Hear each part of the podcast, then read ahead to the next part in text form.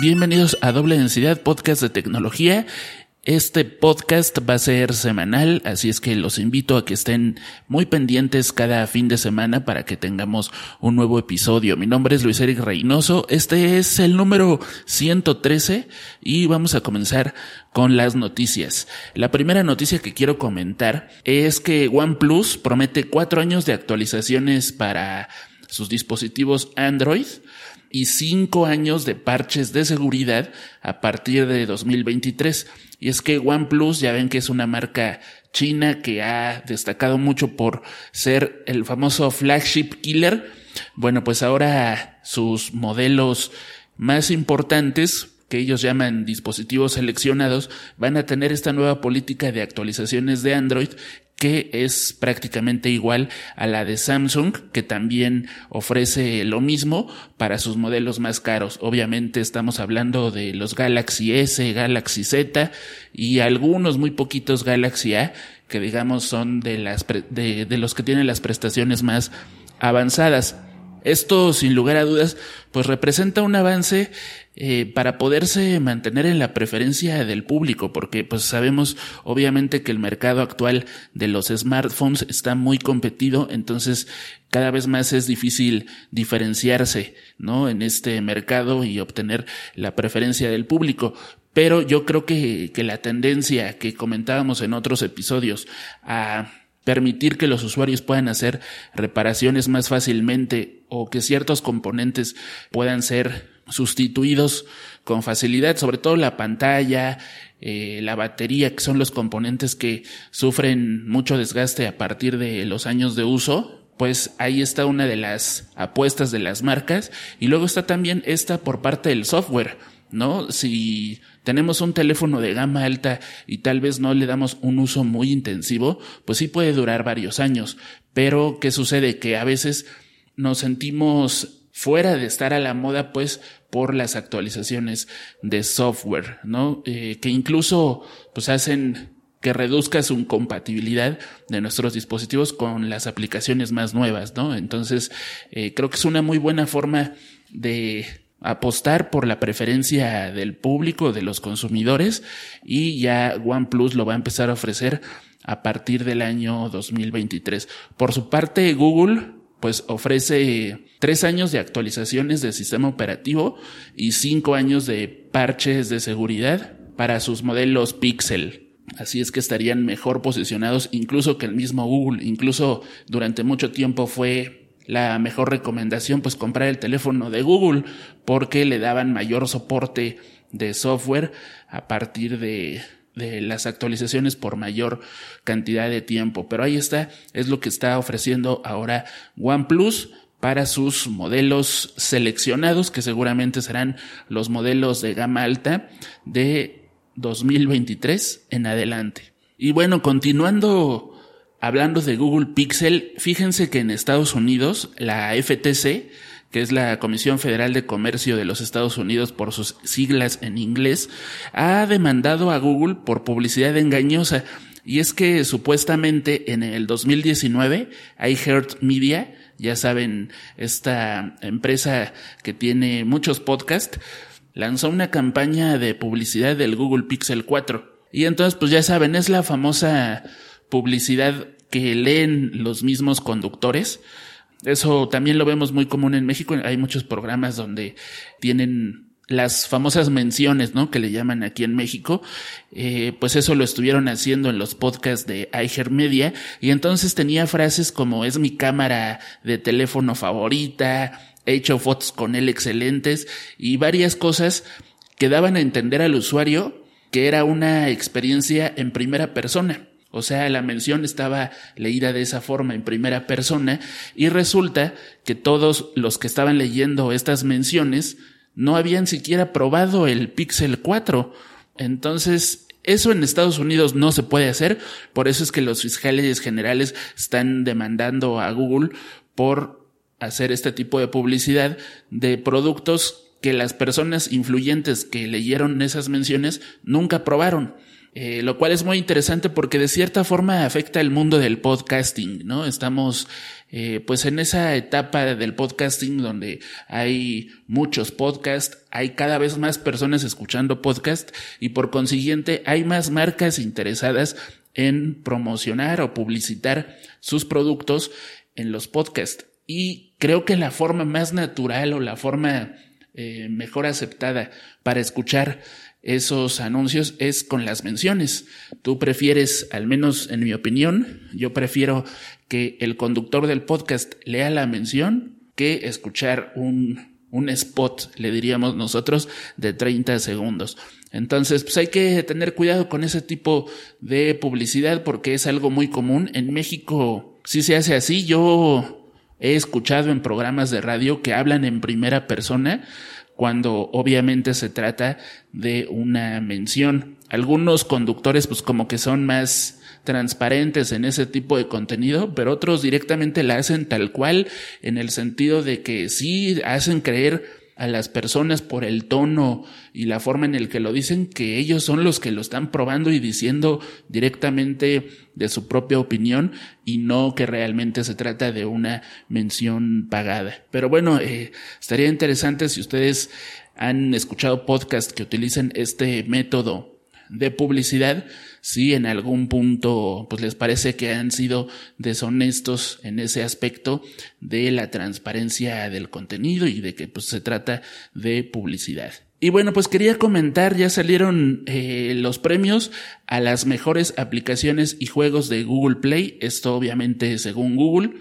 Quería comentar yo algunas que me parecen interesantes, que a lo mejor no conocen o que les pueden aportar algo a su día a día. La primera de ellas es Plant Parent, que es una guía de cuidado para identificar cualquier planta, posibles enfermedades y que les da consejos para cuidarlas. Me parece una idea muy, muy, muy interesante esta de Plant Parent. Eh, la pueden encontrar en Google Play. Eh, les permite, por ejemplo, además de identificar las plantas, les permite programar recordatorios, les ofrece consejos para el cuidado de sus plantas. Es parte muy, muy importante si ustedes, como yo, pues no son expertos en la jardinería, diríamos. Eh, por otra parte está Gym Log and Workouts, Gym Streak. Esta aplicación, pues lo que te ofrece, como muchas otras, es planes de entrenamiento personalizados, eh, por lo cual si ustedes son expertos en el gimnasio o son principiantes, pues creo que deben de explorarla. Es ahorita la que está reconociendo Google y siempre es bueno. Muchas veces ya tenemos o ya tienen una aplicación con la cual están todo el tiempo usando, pero de vez en cuando surge alguna otra que empieza a aportar cosas interesantes. Me parece que ese es el caso de Gym Log and Workouts Gym Streak. Eh, por otra parte está Todoist, una lista de tareas. Esta aplicación pues, es ya muy popular, muy usada. Yo en lo personal utilizo más bien la de Microsoft, que es la de Microsoft To Do, pero eh, pues ya es cuestión de gustos. Me parece que es una herramienta que justo permite hacer listas de tareas, pero que tampoco se complica más para hacerlo todo un sistema de gestión de productividad personal o de productividad de equipos de trabajo, sino que trata de ser algo más simple, fácil de usar, pero que al mismo tiempo te permita flexibilidad para que sea pues tu plan de trabajo personalizado, ¿no? Algo que aporte a tu productividad personal y esto obviamente todo este tipo de aplicaciones de productividad pues el gran porcentaje de éxito o fracaso de su utilización es que pues registremos todo, ¿no? Si no, pues no va a haber nada que recordar, nada que marcar como terminado y demás. Es más bien, además de la herramienta, pues la forma en la que nosotros mismos nos ponemos como objetivos de ser disciplinados en el uso de, de una forma o una metodología de trabajo. Por otra parte está de Stigma App, algo para, pues para fomentar la salud mental. Creo que eh, estas herramientas que permiten tener una mejor salud mental eh, cada vez son más populares porque las personas también cada vez somos más conscientes de nuestra propia salud mental y al mismo tiempo pues lo que hablan muchos expertos, ¿no? De que se viene o que se está viviendo en el mundo un aumento en los casos de problemas de salud mental y que es importante tratarlos. Y creo que una de las formas más sencillas es a través de este tipo de aplicaciones. Lo mismo ocurre con la del gimnasio, ¿no? O sea, por el estilo de vida que llevamos en la actualidad, pues sí es muy recomendable la actividad física y la salud mental. Y también está por ahí Pocket, que es una aplicación que ya tiene mucho tiempo y que a mí me gusta mucho, que es para guardar links, para leerlos después. A veces se convierte más bien en un baúl de los recuerdos porque, o sea, ocurre lo mismo. Uno, pues guarda los links, pero luego cuando regresa a leerlos, creo que ese es el principal problema. Hay que ser disciplinado para regresar luego a Pocket y poderlos eh, leer y también, por ejemplo, a mí me pasa mucho con Pocket que guardo artículos, pero los guardo como para futuras referencias, ¿no? Porque te da esa sensación de esto alguna vez lo voy a necesitar y lo guardas en Pocket. Entonces, eh, creo que es algo muy interesante porque la aplicación está muy bien, se integra muy bien, sobre todo con Firefox para el escritorio, pero también hay extensiones que puedes utilizar en Google Chrome o en tu navegador de Internet favorito. Y luego en la parte de los juegos, interesante ver que está Apex Legends Mobile. A mí me da la sensación de que no fue el éxito que esperaban Incluso en México hubo una gran campaña publicitaria para darlo a conocer, hubo activaciones, hubo, anuncios en la calle, en el transporte público, y se hicieron actividades con influencers, pero a mí me da la sensación que no fue el éxito que se esperaban, pero bueno, si ustedes eh, creen lo contrario y todos sus amigos están jugando Apex Legends Mobile, pues ahí está entre los mejores juegos de Google Play para este año 2022.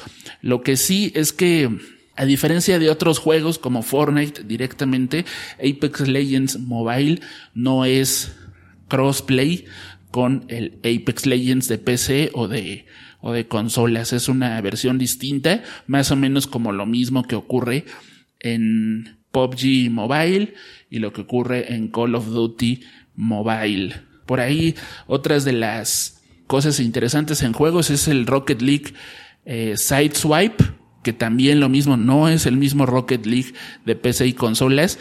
Y el juego que se llevó el reconocimiento a las mejores actualizaciones, Genshin Impact, que en ese caso sí es el mismo de PC y consolas, por lo cual me parece que ese es un esfuerzo eh, mucho más de reconocer porque es lo que los videojugadores valoramos, el poder llevar nuestro progreso, el poder jugar con nuestros amigos en otras plataformas y el poder jugarlo en cualquier lugar que queramos en nuestro dispositivo móvil, el mismo juego, me parece que eso es fundamental y clave en el éxito de cualquier videojuego moderno. Bueno, y siguiendo platicando de aplicaciones, ya por fin, eh, no sé, como 15 años después, ya WhatsApp te permite enviarte mensajes a ti mismo. Esto es algo que los usuarios venían haciendo ya desde hace mucho y con distintos hacks. El más popular era el hacer un grupo con otra persona e inmediatamente después sacarla para quedarse solo en el grupo y utilizarlo allí como un chat privado, un lugar donde almacenar notas, eh, audios, imágenes, archivos, recordatorios, etcétera. Eso es como se está utilizando. En el caso, por ejemplo, de Telegram, esa función ya pues viene desde hace mucho. Yo la uso constantemente porque sí, pues es muy sencillo eh, abrir esa conversación contigo mismo y poner ahí cualquier cosa que necesites. Sobre todo en el caso de Telegram que tiene almacenamiento ilimitado en la nube, eh, sincronizado con todos tus dispositivos, pues es mucho más útil que el de WhatsApp. Pero bueno, para personas que solamente utilizan su teléfono y no utilizan ningún otro dispositivo, pues es muy popular ver a la gente haciendo la lista de las compras, recordatorios, tareas por hacer es, es interesante. En ese aspecto, pues ya está disponible para todos.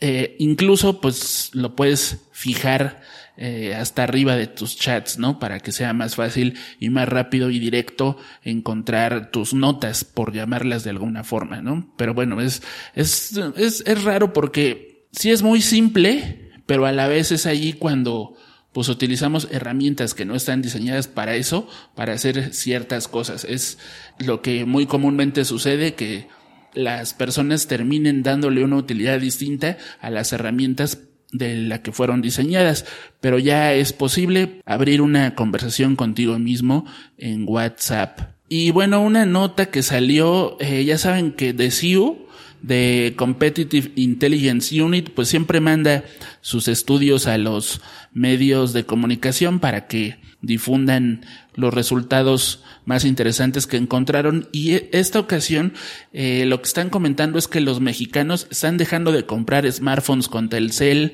con AT&T, con las operadoras en general y cada vez más los están comprando en tiendas departamentales.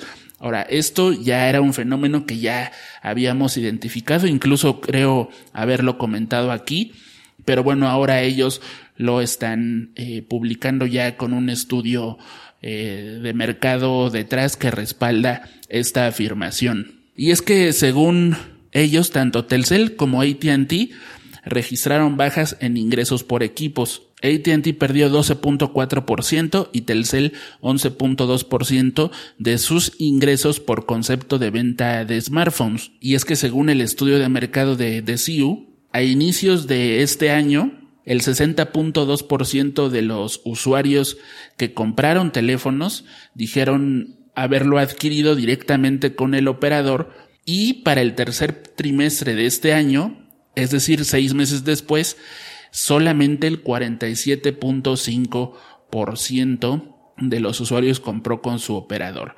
¿Y esto a qué se debe? Pues definitivamente a que los operadores venden los teléfonos caros, que no dan facilidades de pago y que los famosos puntos de Telcel no sirven para nada, mientras que las tiendas departamentales ofrecen descuentos, ofrecen meses sin intereses y ofrecen bonificaciones, eh, incluso todo esto combinado al mismo tiempo en fechas como el buen fin o temporadas de ofertas puntuales. Además de que venden los equipos desbloqueados, las actualizaciones de software llegan más rápido y les permite a los usuarios usar sus teléfonos con cualquier compañía, cambiarse de una a otra compañía sin tener que batallar con que el teléfono esté bloqueado o tener que batallar con el proceso de liberación. Esto también obviamente tiene que ver pues con las ofertas de tarjetas de crédito, tarjetas departamentales, todo eso, a final de cuentas el usuario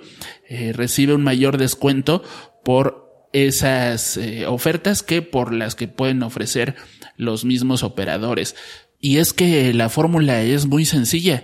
Si uno hace cuentas, por ejemplo, a 24 meses, que es el plazo forzoso más común en los planes de las compañías celulares, si suma la cantidad de dinero que va a pagar por las mensualidades solo del servicio, más la cantidad de dinero que va a pagar por el costo total del equipo, termina siendo una cifra mucho mayor que simplemente contratando un plan sin plazo forzoso y comprando el teléfono con todas estas bonificaciones, descuentos y ofertas puntuales en esos mismos 24 meses, lo que representa un ahorro considerable y sin tomar en cuenta que podemos usar ese mismo teléfono por más de 24 meses, en donde entonces el ahorro se convierte en cada vez mayor.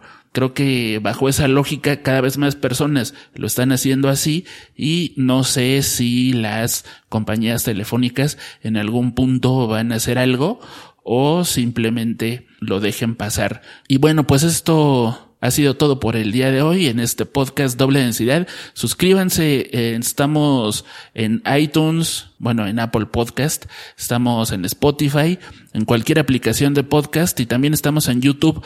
Todos los links los encuentran en la descripción de este episodio o en dobledensidad.com.